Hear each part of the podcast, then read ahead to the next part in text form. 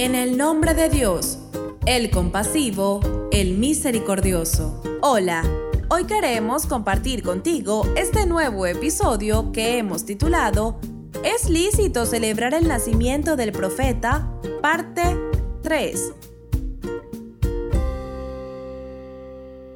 Tenemos en el Corán a leyes que demuestran que celebrar y honrar al profeta, la paz y las bendiciones sean con él y su familia, de diferentes maneras, no solo es lícito, sino que es una obligación para los musulmanes. Dice el Sagrado Corán, aquellos que sigan al mensajero, el profeta ilatrado, al que encuentran descrito en la Torah y el Evangelio, que tienen con ellos, el cual les ordena lo que está bien y les prohíbe lo que está mal.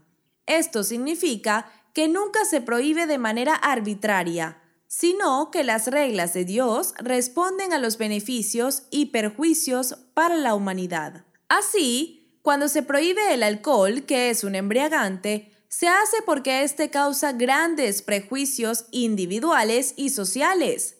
Igualmente, cuando se prohíbe la promiscuidad, se hace por el contrato matrimonial. Es la mejor regla para la sociedad. Lo ilícito y lo lícito sirven para procurar beneficios y evitar perjuicios. Ordena lo que es bueno y prohíbe lo malo. Hace lícito las cosas buenas porque el mundo está lleno de ellas, pero prohíbe las cosas que realmente son malas, dañinas y nos libera de su carga.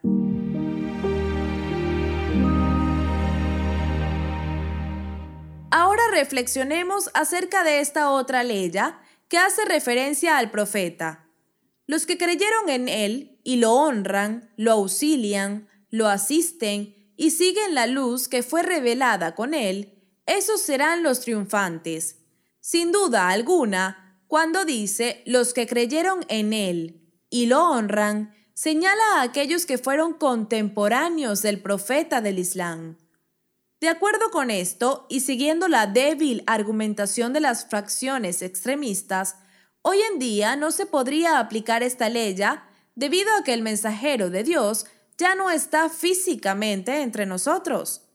¿Acaso eso significa que ningún creyente más va a ser parte de los triunfadores o triunfantes? Claro que no. Por el contrario, esta aleya debe considerarse una regla para ser aplicada para los creyentes de toda la humanidad, de todos los tiempos y a través de todo el orbe.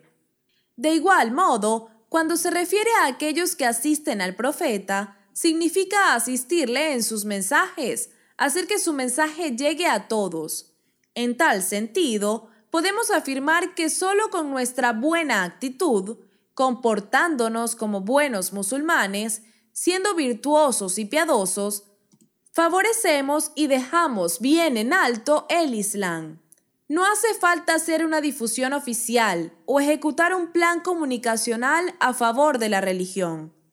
Simplemente con nuestro comportamiento ejemplar estamos asistiendo al mensajero de Dios y contribuyendo en la propagación de su mensaje.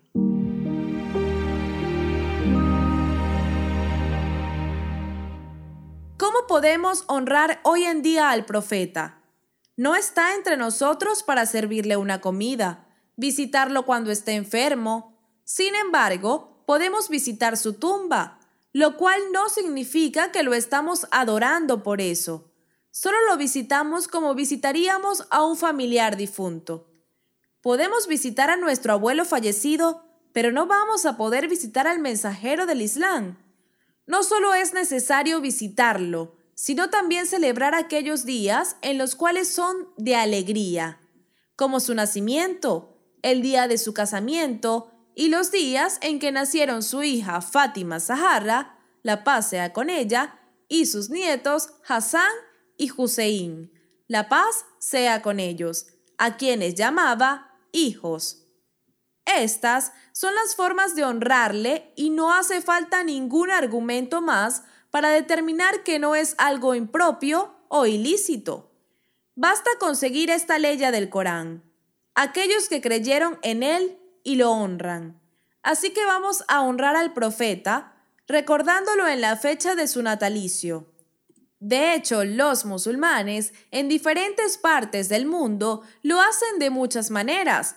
Algunos celebrarán en las mezquitas, otros en los centros sociales, otros simplemente tomarán ese día como un día festivo para visitar a la familia o para dar un discurso religioso que esté cargado de cosas positivas y de ejemplos de su elevada moral. Tratemos, eso sí, que sea siempre de la manera más religiosa posible, respetando los preceptos del Islam.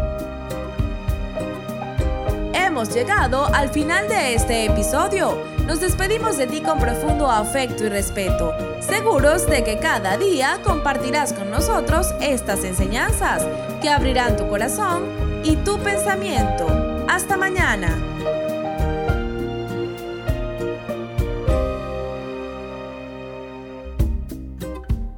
Olvides suscribirte a Fátima TV. Es muy sencillo. Solo debes incluir nuestro número en los contactos de tu teléfono móvil. Más 54 938 1539 0737.